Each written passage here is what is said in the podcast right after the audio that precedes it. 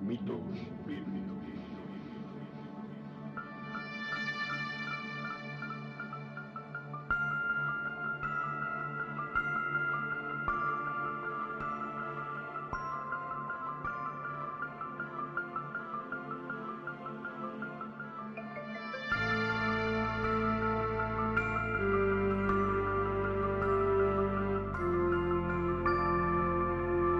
Podcast de análisis y crítica postmodernista de mitos difundidos por textos religiosos, presentado por Oscar Garrido.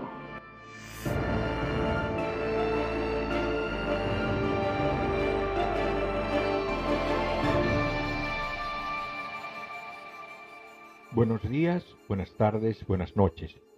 Bienvenidos al trigésimo quinto episodio del podcast Mitos Bíblicos. Yo soy Oscar Garrido, presentador del podcast y autor del libro La Biblia y otros mitos, un viaje al mundo del delirio. Es posible que me conozcas como Kierkegaard, un apodo que utilicé por mucho tiempo en Internet. Este episodio será el último antes de la pausa de verano, que medio que ya la empecé, pues este episodio está con algunos días de retraso, debido principalmente al fenomenal clima veraniego que estamos viviendo en Suecia. Esto significa que el próximo episodio se publicará a fines de agosto, en la semana 35.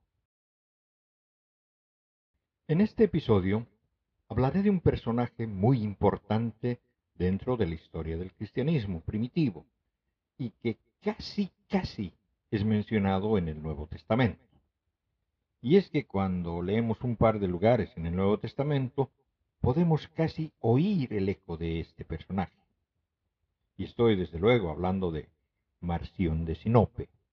Sinope queda en Asia Menor y entre otras, Sinope fue también la ciudad natal del filósofo cínico Diógenes.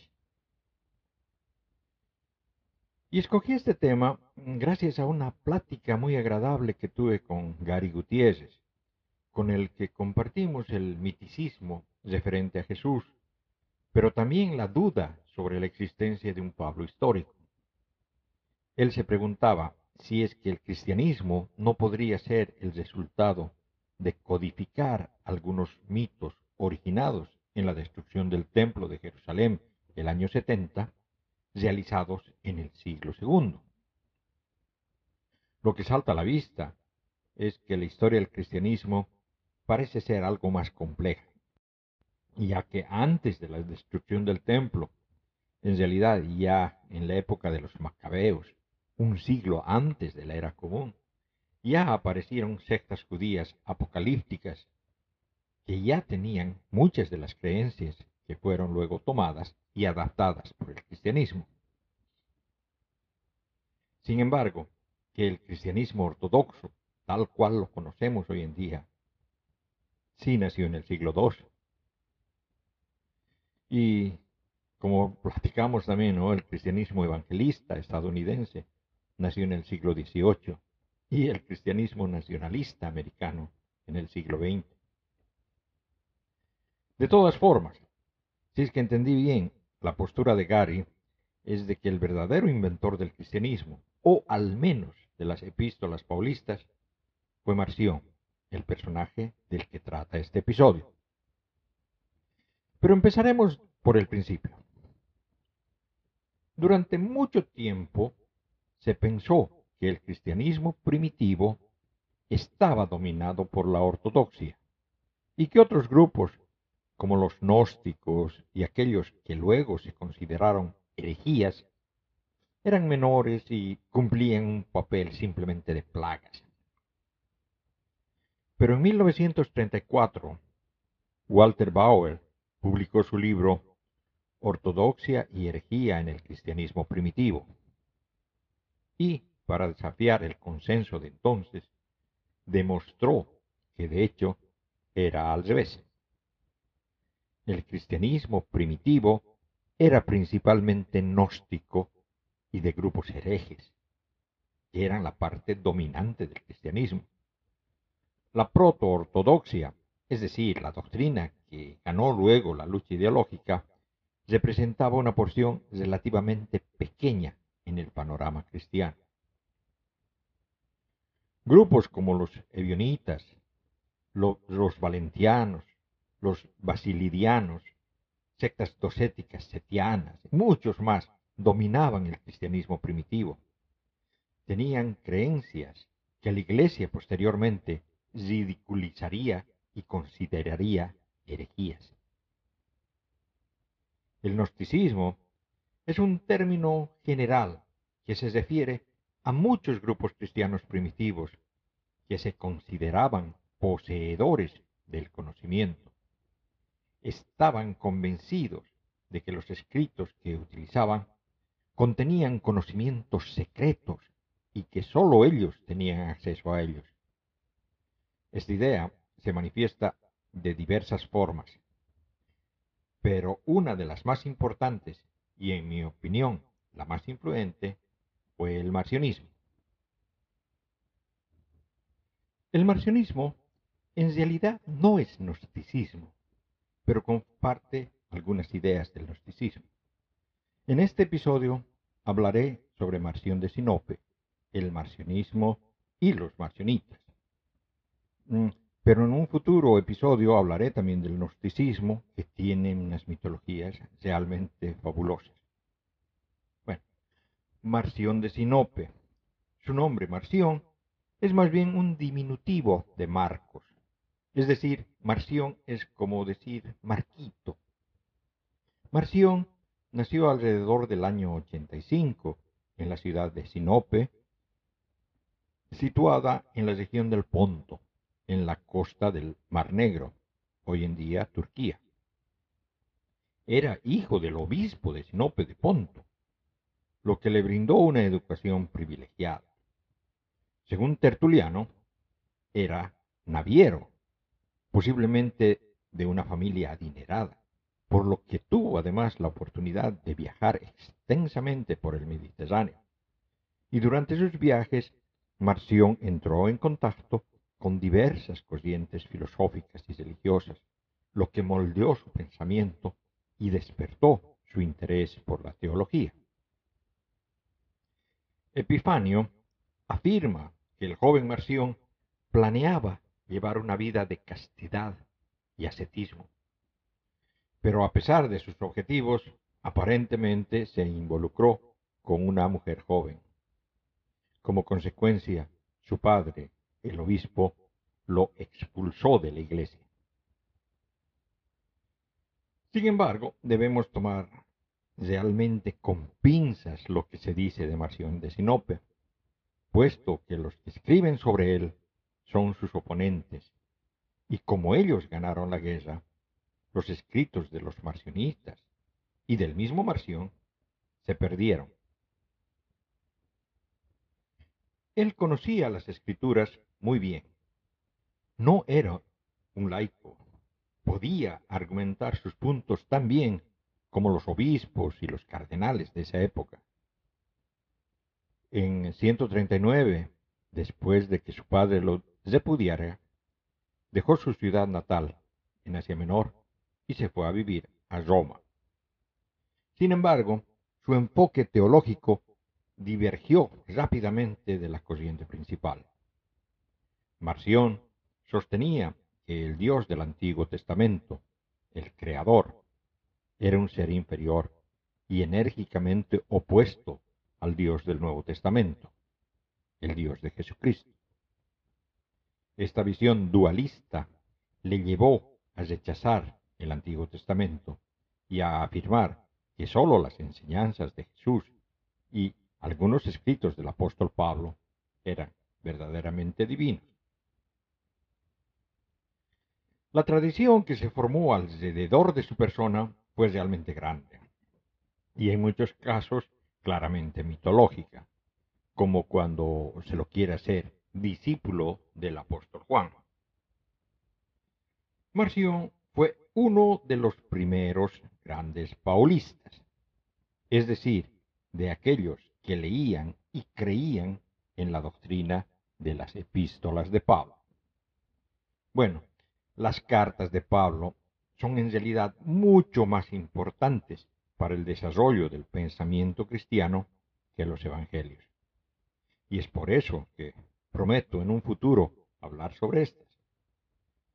Pero la cosa es de que si tomamos esas cartas de manera literal, entonces tendremos la idea de que Pablo, supuestamente en los principios de la segunda mitad del siglo I, escribía cartas a ciertas iglesias, algunas de las cuales se supone él fundó, como tesalonicenses y filipenses, y otras que no lo hizo, pero que al parecer quería de alguna manera poder administrar, como por ejemplo Roma y Efesios.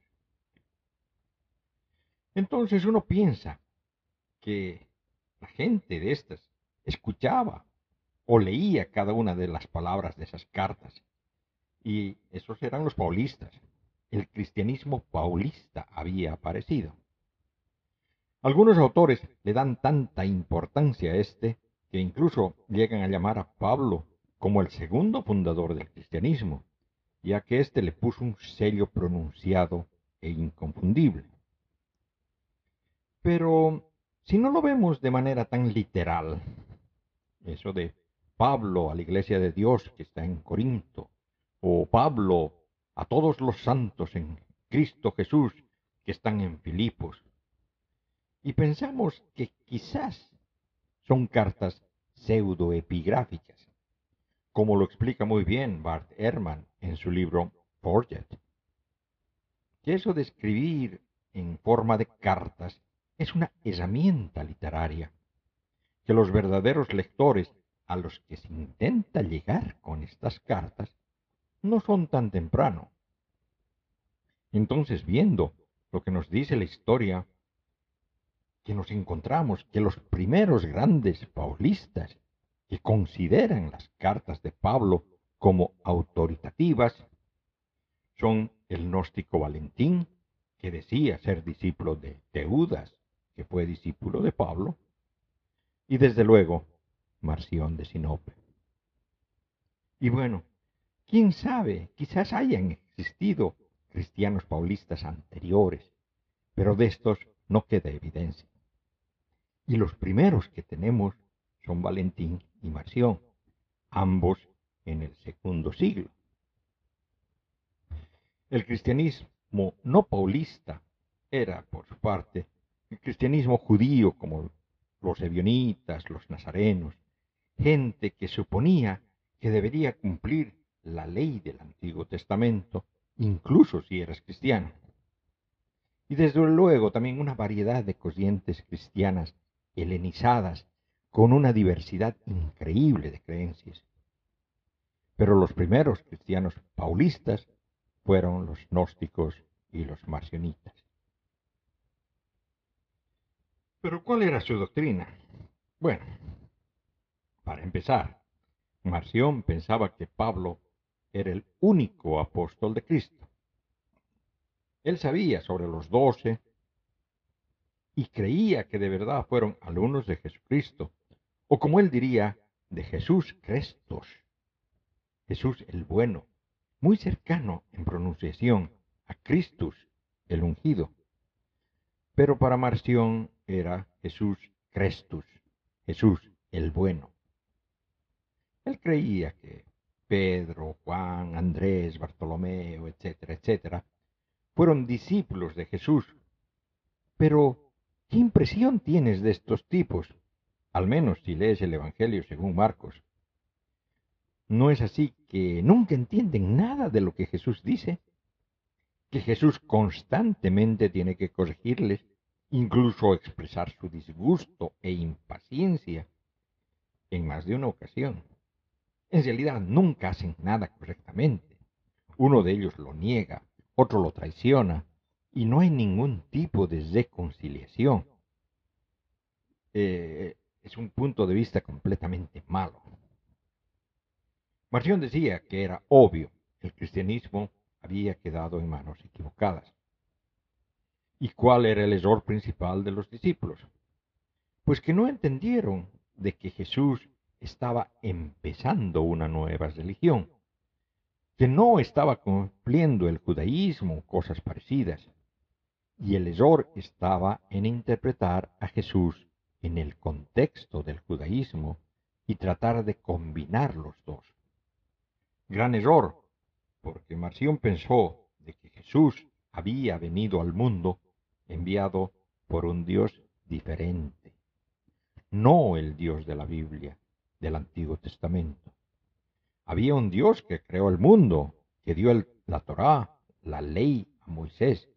A ese Dios le interesaba Israel y enviaría al Mesías judío para liberar a los judíos de la opresión romana y todo eso. Según Marción, todo eso era correcto. Ese Dios era de cierta manera justo, aunque decir verdad era medio violento y malo. Él pensaba que el Antiguo Testamento era verdadero y que contaba la historia de ese Dios. Yahweh. Pero ese Dios no suena similar al Dios de Jesús, que se presenta como un Padre, como un Dios de amor, de perdón, un Dios que tiene hijos, no esclavos, un Dios que no juzga. Después de todo, Jesús dice, Nadie conoce al Padre si no es por el Hijo, y aquel a quien el Hijo lo quiera revelar. ¿Cómo podría estar hablando del Dios de Israel, el Dios del judaísmo? ¿Nadie lo conoce? ¿Estaba revelando una nueva deidad? Pues sí, Jesús vino a ofrecer la oportunidad de adopción a las criaturas del Dios hebreo Yahweh, más o menos diciendo, sí, ustedes son las criaturas de ese Dios, pero mi Padre quiere ofrecerles la oportunidad de que se conviertan en sus hijos. Él no es un Dios vengativo, es un Dios que perdona, que no castiga, que no juzga, y aquellos que vengan a Él con amor serán salvados. Y los otros, bueno, cada quien escoge lo que quiera, y los que no aceptan tendrán que verse luego con el Creador, Yahweh. Pero si uno puede ser adoptado por el amoroso Padre de Jesús. Así se presenta como una religión completamente diferente. Y aunque a simple vista parezca antisemítica o al menos antijudía, no lo era tanto, sino más bien tenía una postura bastante ecuménica.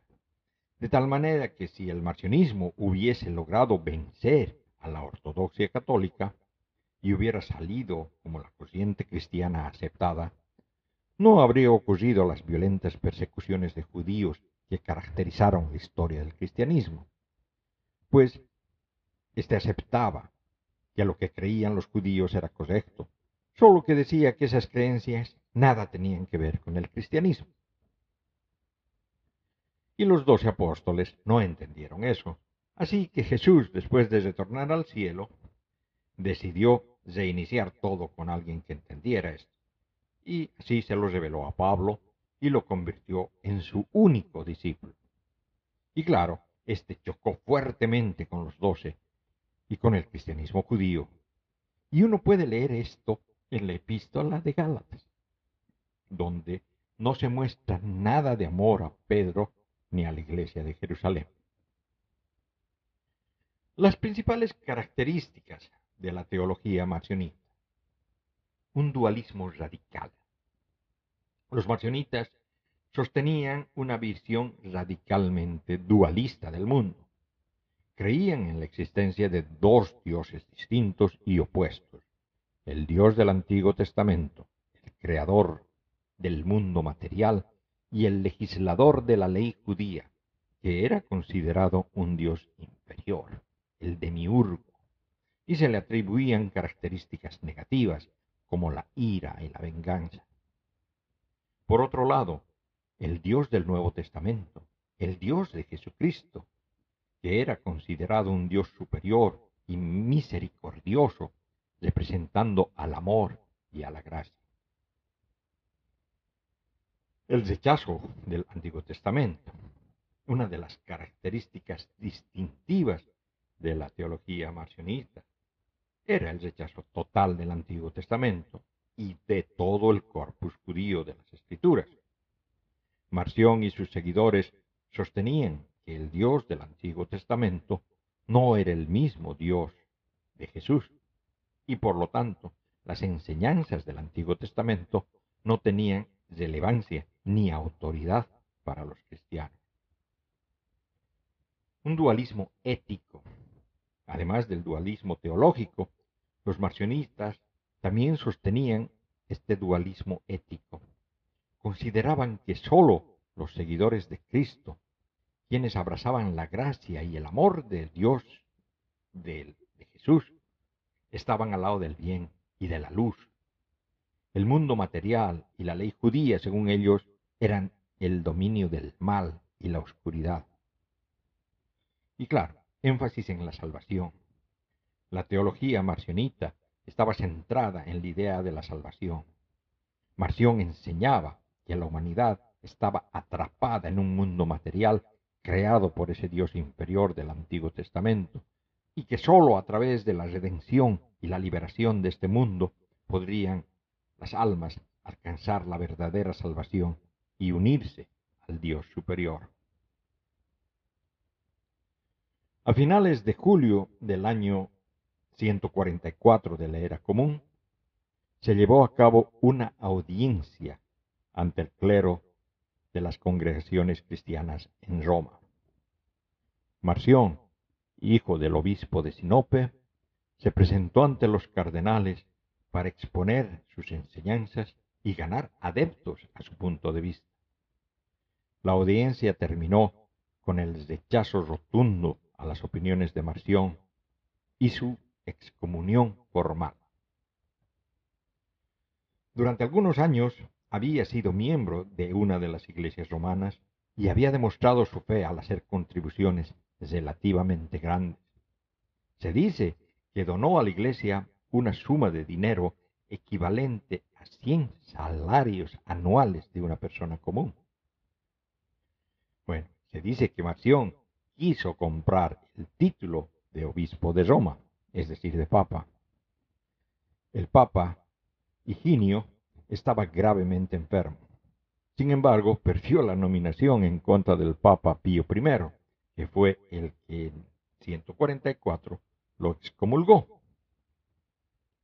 De hecho, se dice que la historia de Simón el Mago, queriendo comprar la capacidad de imponer las manos que aparece en los Hechos de los Apóstoles, es una alegoría y que se refiere de verdad a Marción de Sinope. Hechos de los Apóstoles, capítulo 8, versículos 17 al 20. Entonces les imponían las manos y recibían el Espíritu Santo. Al ver Simón que mediante la imposición de las manos de los apóstoles se daba el Espíritu, les ofreció dinero diciendo, Dadme a mí también este poder, para que reciba el Espíritu Santo aquel a quien yo imponga las manos. Pedro le contestó, Vaya tu dinero a la perdición y tú con él, pues has pensado que el don de Dios se compra con dinero. Marción no creía en un solo Dios sino en dos. Creía que había un Dios malo, el Dios de los judíos, y un Dios bueno, que era el Padre de Jesús. Esta afirmación les pareció ridícula a la comunidad protoortodoxa romana. Los protoortodoxos no podían concebir esta posibilidad. ¿Cómo podían existir dos dioses? ¿Eran igualmente poderosos? La iglesia posterior ya ortodoxa consideraría esta perspectiva como una herejía.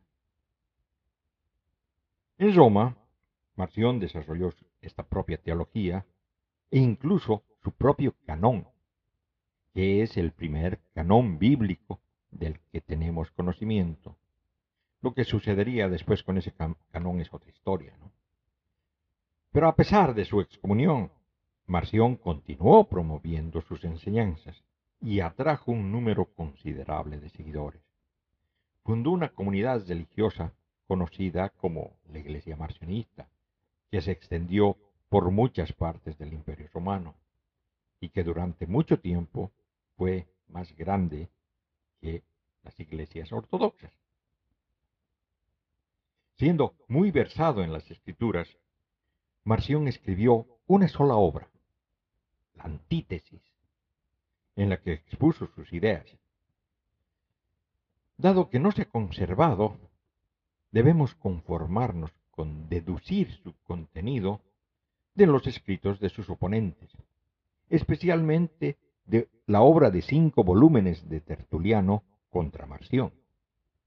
Los puntos principales de las enseñanzas de Marción eran el rechazo del Antiguo Testamento y la distinción entre el Dios supremo de bondad y el Dios inferior de la justicia, quien era el creador y el Dios de los judíos. A continuación voy a leer la antítesis de Marción reconstruida, que es la que se encuentra en mi libro La Biblia y otros mitos. El Dios del Nuevo Testamento es desconocido. Nadie conoce al Padre sino el Hijo, mientras que el Dios del Antiguo Testamento es conocido por Adán y por los demás impíos. Cristo conocía lo que hay en el corazón del hombre. El Creador pregunta a Adán, ¿dónde estás? Cristo era bueno con los ciegos, que David había mandado a matar. Cristo da vista a los ciegos, mientras que el Creador no cura la ceguera de Isaac. Moisés se impone como juez entre sus hermanos que pelean, pero cuando a Jesús le pidan que resuelva una disputa, él se niega. Los israelitas salieron bien equipados de Egipto después de despojar a los egipcios por orden de su Creador. Cristo manda a predicar a sus discípulos sin nada para el camino, ni bastón ni alforja, ni pan ni plata, ni tengáis dos túnicas cada uno. El Creador legisla ojo por ojo y diente por diente. El Hijo del Dios Supremo dice, si te pegan en una mejilla, presenta la otra. La ley declara que si uno toma un vestido ajeno, el culpable pagará el doble. Cristo declara, al que te quite el manto, no le niegues la túnica. El Creador envía fuego sobre los enemigos de Eliseo. Jesús reprende a los discípulos que le piden que envíe fuego el Creador envía los osos que devoran a cuarenta y dos niños que se habían burlado de Eliseo. Cristo dice a sus discípulos, dejad que los niños vengan a mí. El Creador sanó solo a un leproso por medio de Eliseo, cuando en Israel habían muchos, y para ello necesitó que se lavara en agua siete veces. El Hijo del Dios Supremo sanó a diez con su sola palabra e inmediatamente. Por otra parte, el que se crece glorificando a Dios no cumple la ley. El profeta del Creador dice que no oigan los que tienen oídos. Cristo dice, el que tenga oídos, que oiga. La ley dice, maldito el que está colgado en un madero. Cristo fue colgado en un madero. El Cristo judío vendrá solo para Israel. El Cristo de Dios viene para todos los pueblos de la tierra. El Dios bueno es bueno ante todos. El Creador se preocupa solo de los que le pertenecen. El bueno salva a los que creen en Él, pero no castiga al resto. El Creador salva a sus fieles y castiga al resto. La maldición es la característica de la ley, la bendición característica del Evangelio. En la ley, el Creador ha dicho, yo hago al rico y al pobre, pero Cristo solamente llama bienaventurado al pobre. En la ley se le da la fortuna a los ricos y la desgracia a los pobres. En el Evangelio es al revés.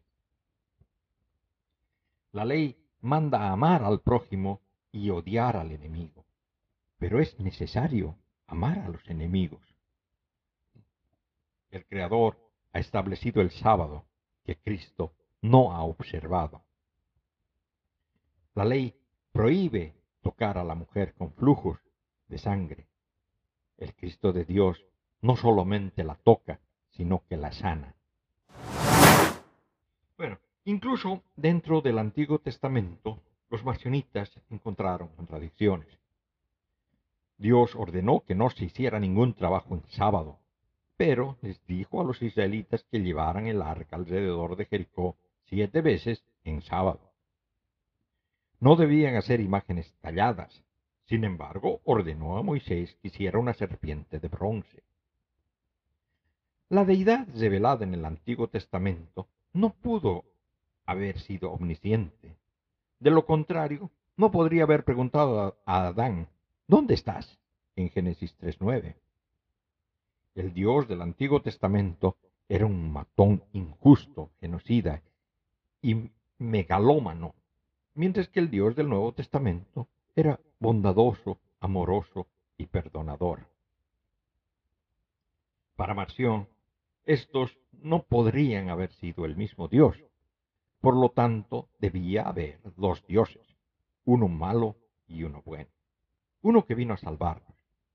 Debido a todos estos problemas, Marción rechazó todo el Antiguo Testamento. De hecho, afirmó que la única forma de considerar el Antiguo Testamento como una escritura sería verlo como una alegoría. En efecto, creó una teología completamente cristiana desprovista por completo de influencia judía. Su teología se basa únicamente en el Evangelio y en los escritos de Pablo.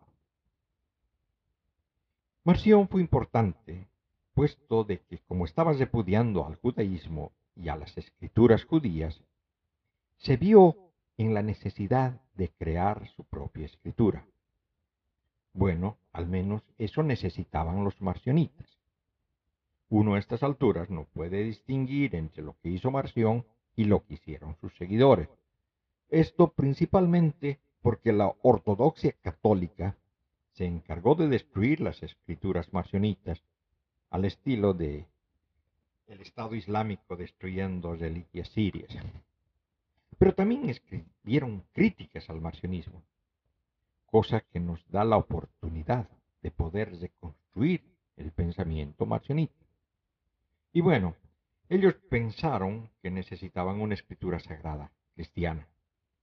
Y dentro de poco tiempo tuvieron un evangelio, al que llamaban simplemente Evangelium, que parece ser una versión previa y más corta de lo que hoy conocemos como el Evangelio de Lucas, aunque no le atribuían a Lucas, sino simplemente se llamaba Evangelio.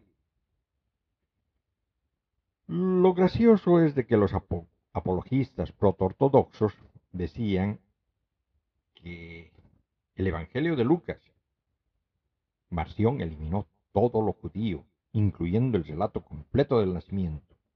Muchos padres de la iglesia describieron a Marción como tomando un cuchillo a las escrituras. Pero de verdad es más seguro que haya pasado lo contrario. Es decir, que los proto-ortodoxos hayan incluido citaciones al Antiguo Testamento y el relato de nacimiento al Evangelio de Marción para obtener el Lucas que conocemos ahora. En realidad, hay también una corriente que piensa que el Evangelio de Marción no era el Evangelio de Lucas, sino tal vez otro Evangelio también de la corriente sinóptica y ahora perdido. Y bueno, aparte de eso tenían el Apostolicum, el libro del apóstol, que contiene una colección de diez cartas del apóstol Pablo. Estas son las que tenemos en el Nuevo Testamento, a excepción de las cartas pastorales, es decir, Primera Timoteo, Segunda Timoteo y Tito, que aún no habían sido escritas. Veo en Wikipedia que en el artículo sobre el marcionismo atribuyen hebreos también a Pablo, cosa que nadie en su sano juicio lo hace hoy en día. Bueno, tampoco Hebreos está ahí. En realidad, las diez cartas que se encuentran en el Apostolicum eran las siete cartas que aún hoy en día se llaman paulistas y que muchos creen que son las que originalmente fueron escritas por Pablo, y las tres llamadas deutero-paulistas, que son pseudoepigráficas, es decir, de autor desconocido, pero escritas a nombre de Pablo. Efesios, llamada entonces la Odisea, Colosenses y la segunda de Tesalonicenses. Eusebio, en su historia eclesiástica, escribe que Tertuliano, padre de la Iglesia, decía que Marción descubrió la carta de Pablo a Gálatas. Eso da origen a la hipótesis, sostenida por muchos, de que fue Marción, o al menos alguno de sus seguidores, que escribió la base de la carta a Gálatas. Análisis textual ideológico nos indica que también fueron marcionistas que escribieron el esqueleto de la carta a Efesios, llamada entonces la Odisea. Fue llamada Efesios después. Y es posible que muchas partes en esas cartas fueron escritas por marcionistas. En realidad, estas cartas fueron fuertemente editadas y vemos en ellas textos de origen claramente gnóstico. De cierta manera, Marción tiene muchos puntos en común con los gnósticos, pero el marcionismo no, eh, pero el marcionismo es realmente diferente de las variantes gnósticas. Bueno, de todas maneras, esa era la escritura sagrada de los marcionistas, el Evangelium y el Apostolicum, que eran las cartas atribuidas a Pablo y este fue el primer Nuevo Testamento conocido. Los marcionistas fueron los primeros en tener necesidad de una escritura propia. Los cristianos proto-ortodoxos sencillamente usaban el Antiguo Testamento, en realidad la Septuaginta, que es la traducción al griego del Antiguo Testamento hebreo, y que contiene cierto material extra, y lo escribían interpretándolo de manera de que todo lo que decía lo colocaban como predicciones de Jesús.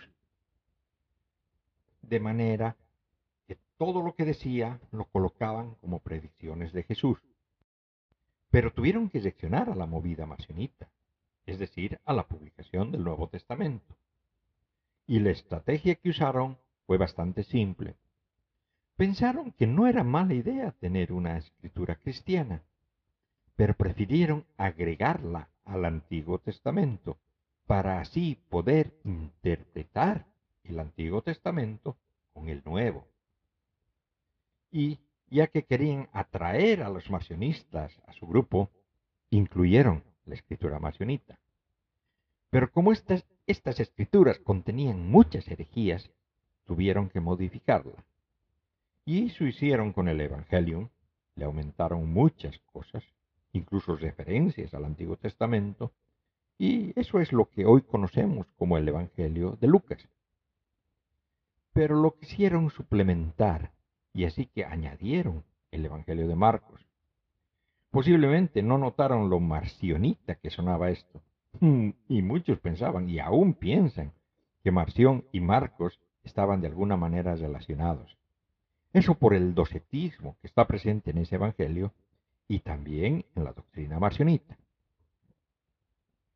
Pero también el Evangelio de Mateo, que tiene una postura claramente antimarcionita.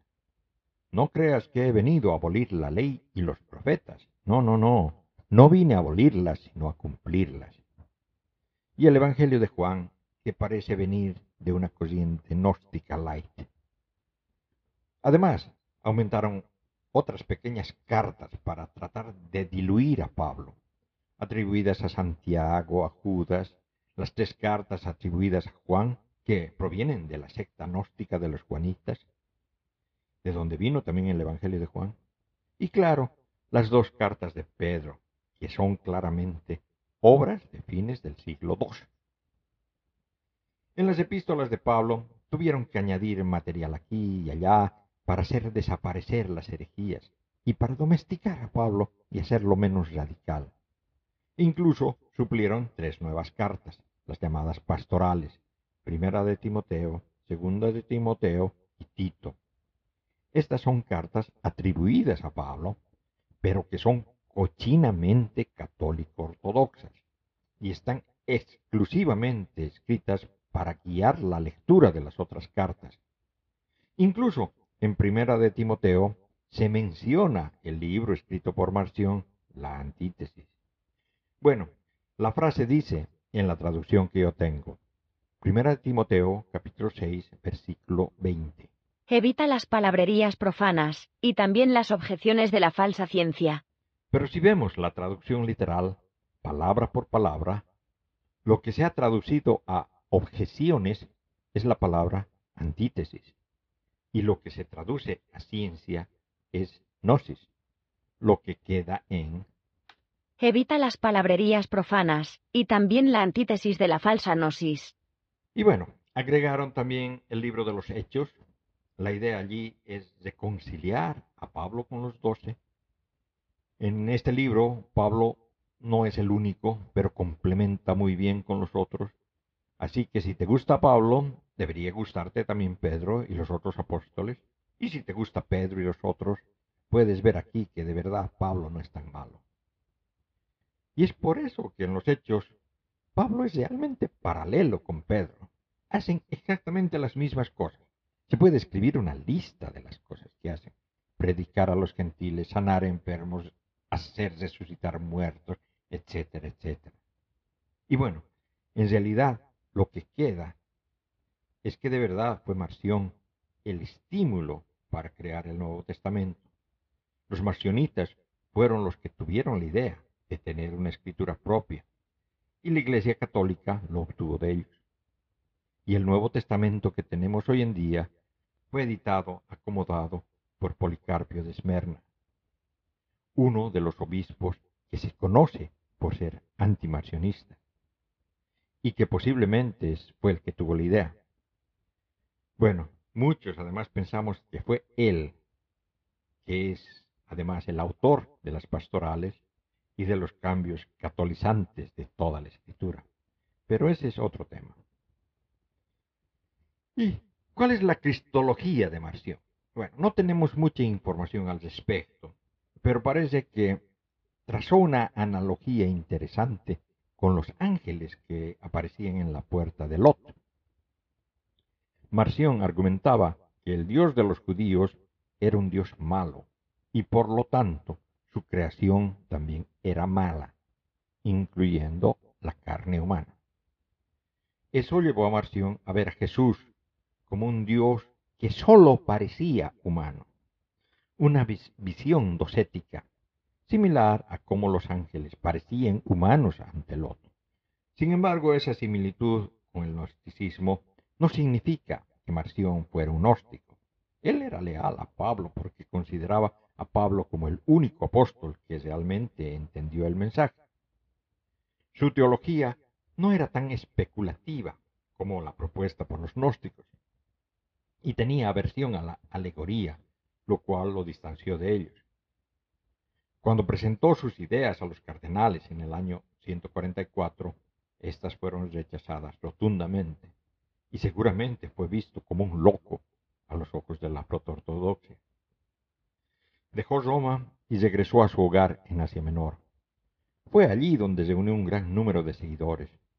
Las iglesias marcionistas comenzaron a surgir por todas partes y después la protoortodoxia tuvo que lidiar formalmente con esto.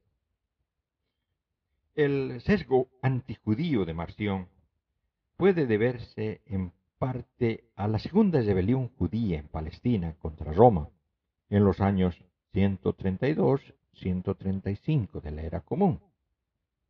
Los sentimientos antijudíos eran especialmente frecuentes en ese momento, aunque esto es solamente una conjetura. Comúnmente se dice que Marción estableció el primer canón. El marcionismo realmente sobrevivió, mucho después de su muerte. Todavía habían iglesias marcionistas en el siglo X. Pero ahora parece que Marción se ha ido. Aunque No conozco ninguna iglesia marcionista en la actualidad, pero sus enseñanzas han dejado una impresión duradera. Sus argumentos fueron tan influyentes que los padres de la iglesia tuvieron que tomar medidas formales para refutarlos y desacreditarlos. Y en realidad, en la actualidad, conozco muchos cristianos que sin saberlo sostienen las ideas marcionistas. Bueno, el problema es que si se puede rechazar el Antiguo Testamento, ¿qué garantía hay que los textos que los reemplacen no serán desechados más adelante? ¿Cómo puede la Iglesia seguir defendiendo la infabilidad de las Escrituras? Esto es algo que la protoortodoxia tuvo que enfrentar y que en última instancia definió el canon del Nuevo Testamento.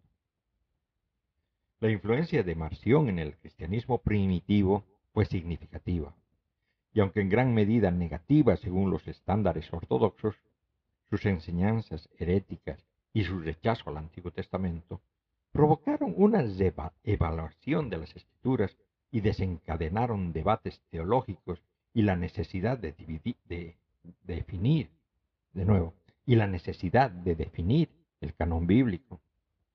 Sus ideas también llevaron a un fortalecimiento de la ortodoxia cristiana y al desarrollo de la doctrina de la autoridad y de la inspiración divina de las escrituras. Además, las enseñanzas de Marción influyeron en varios pensadores y teólogos posteriores, como Tertuliano, quien escribió enérgicas refutaciones contra él. Y a pesar de su rechazo, el legado de Marción ha sobrevivido en los escritos de sus oponentes y en la conciencia de la Iglesia cristiana. Sintetizando, Marción de Sinope fue un teólogo cristiano del siglo II que desafió las creencias establecidas y propuso una visión radicalmente diferente del cristianismo. Aunque fue excomulgado y rechazado por la iglesia primitiva, su influencia en el desarrollo de la teología cristiana y la configuración del canon bíblico no puede ser ignorada. Marción y sus enseñanzas siguen siendo un recordatorio de la diversidad de pensamiento y la lucha por la ortodoxia en los primeros siglos del cristianismo. El cristianismo marcionista tenía al menos dos dioses, Yahweh y el Padre de Jesús. Se pensaba que el Padre de Jesús estaba pagando a Yahweh por el derecho de adoptar a los que acepten el sacrificio de Jesús. Un sacrificio medio raro, puesto que eran docetistas, es decir, no creían que Jesús hubiese nacido, sino simplemente apareció, y no era de carne y hueso. Su cuerpo era aparente, no real, algo así como una ilusión óptica. Dentro de su doctrina también estaba el encratismo, es decir, renunciaban completamente a los placeres sexuales y pienso que esto último ha sido una de las causas de su desaparición allá en el siglo X. Y bueno, gracias por acompañarme en este episodio de Mitos Bíblicos. Mitos Bíblicos se distribuye a las más importantes plataformas digitales. Si tu app favorita te permite realizar comentarios, te agradeceré mucho que envíes preguntas, comentarios, cualquier forma de retroalimentación sobre el programa cosa que también puedes hacer mediante la sección de contactos del blog del podcast que está en mitos bíblicos sin espacios ni acentos Sigan la cuenta de Twitter arroba mitos bíblicos sin espacios ni acentos y suscríbanse al grupo de mitos bíblicos en Telegram, que son los lugares donde brindo información sobre el programa y donde responderé directamente cualquier pregunta o cuestionamiento. Si te gustó el episodio, suscríbete y compártelo con tus amigos.